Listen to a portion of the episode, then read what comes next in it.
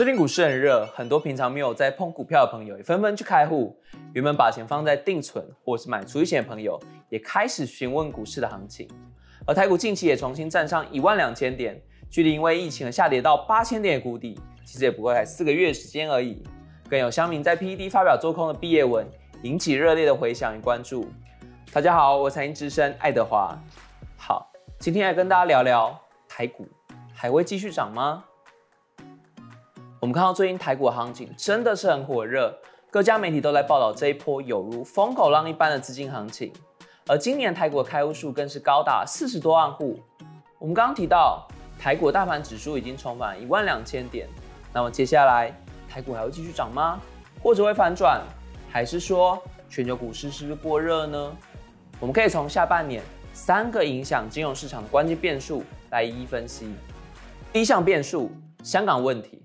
美中因为香港国安法而对立升温，中国不顾世界各国警示，强硬通过实施香港国安法，而它的范围、刑责都比预期的更广、更严重。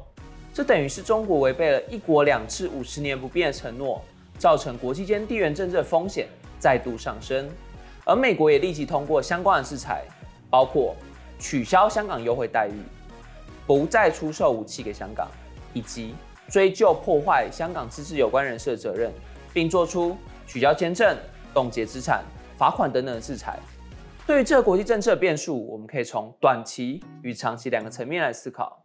长期来看，香港不再是高度自治的体制了，它的国际金融地位将会丧失，而原本在香港的外资和大量财富也将逐渐流出，形成了中国势力前进、外国投资退潮的反差。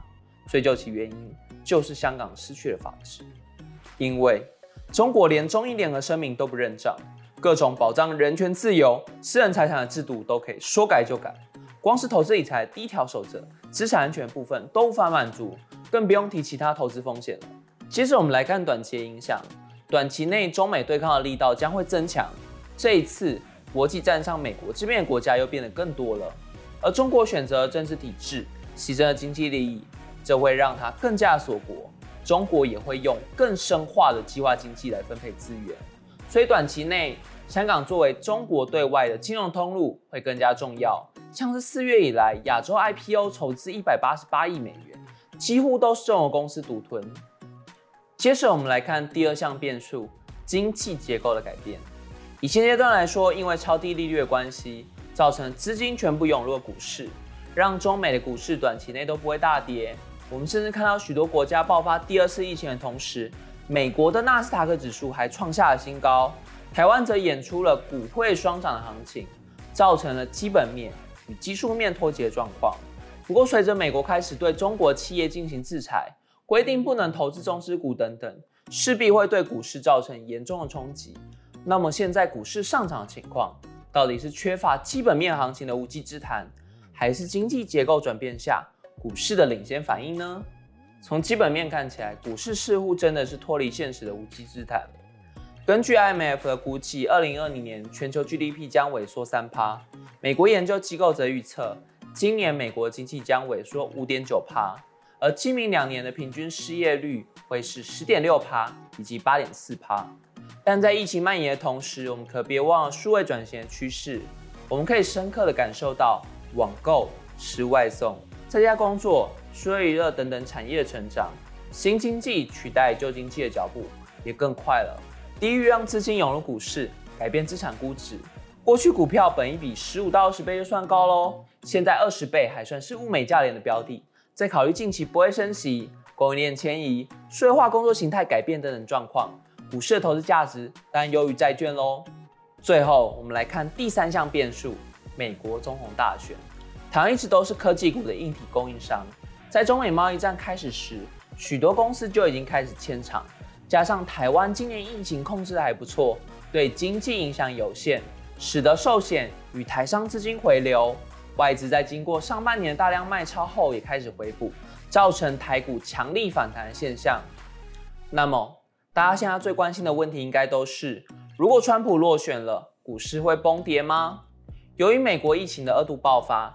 影响川普的选情，但川普是一个强势的总统与候选人，为了当选，他势必会动用一切可以利用的手段，再加上我们知道川普十分在意股市的表现，常为了股市利空发推特灭火，也很爱过度放大利多的消息。所以说，目前股市的涨幅已经很高了，但只要川普继续选下去，那么美股就一涨难跌。这种状况下，如果遇到利空下跌，就是最佳的买点。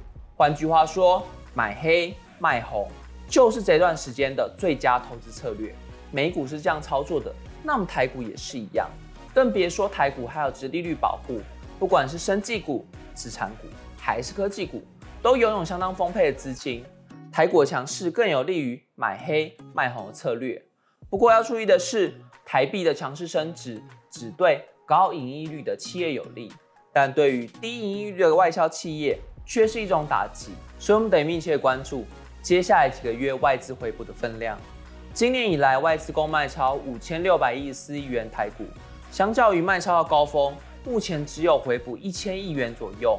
所以未来外资回补的推升力道。仍然十分值得期待哦。